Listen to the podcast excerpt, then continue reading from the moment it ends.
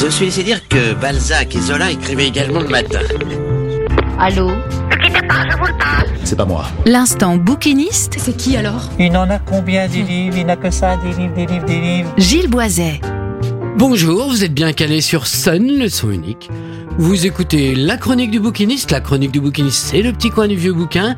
C'est votre rendez-vous avec tous les livres, l'ancien comme le nouveau, avec les mots oubliés et tous les ouvrages délaissés de notre bibliothèque.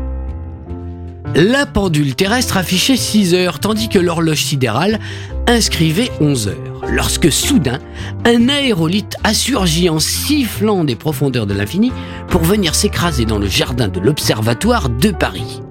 Armand Brissot, l'astronome adjoint, presque par hasard, a ramassé sur le lieu de l'impact un fragment vaguement cubique, noir et luisant, qu'il a enfoui au plus profond de sa poche sans plus y penser. Armand Brissot soupire d'amour pour la jeune norvégienne Mademoiselle Edwige Frandt, espoir de la science scandinave. Mais la jeune femme ne semble avoir Dieu que pour Robert Persan, cet habile et fouineur journaliste. Une invasion de Sélénites est un livre de Léon Grock paru en 1930 dans la collection Grandes aventures voyages excentriques des éditions Talendier. Ce livre est un ingénieux roman à la frontière entre la science-fiction et le policier. Mademoiselle Frandt va être enlevée, un crime horrible va être commis. Ce récit est original et imaginatif. Il ne dévoile qu'assez lentement et fort à propos les éléments constitutifs de son épilogue, l'amour et l'amitié, l'enquête et ses enjeux, puis finalement le grave péril que court l'humanité. Tout en étant très classique dans sa forme, comme dans le fond de sa narration, il a peu vieilli et reste somme toute assez moderne pour être lu aujourd'hui encore avec plaisir. Léon Grock savait manier le mystère avec ingéniosité et talent. Un mystère entoure celle qui vient de là-bas. Une indicible angoisse se fait jour. Paris est étreinte par l'épouvante. Une partie du fronton de l'opéra s'est écroulée, une gargouille de Notre-Dame s'est arrachée, l'obélisque, après avoir légèrement oscillé sur sa base, est venu s'abattre sur le palais royal.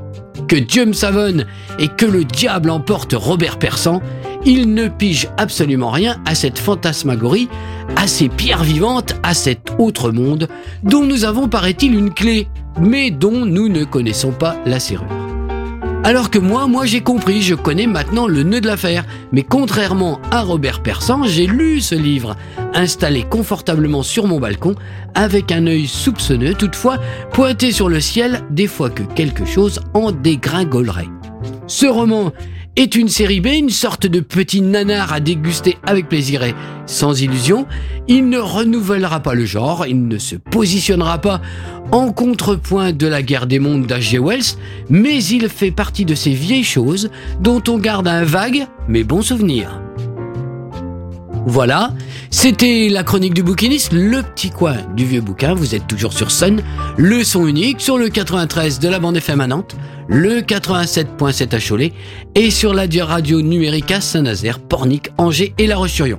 Portez-vous bien, bonne lecture, bonne semaine et à vendredi 17h15.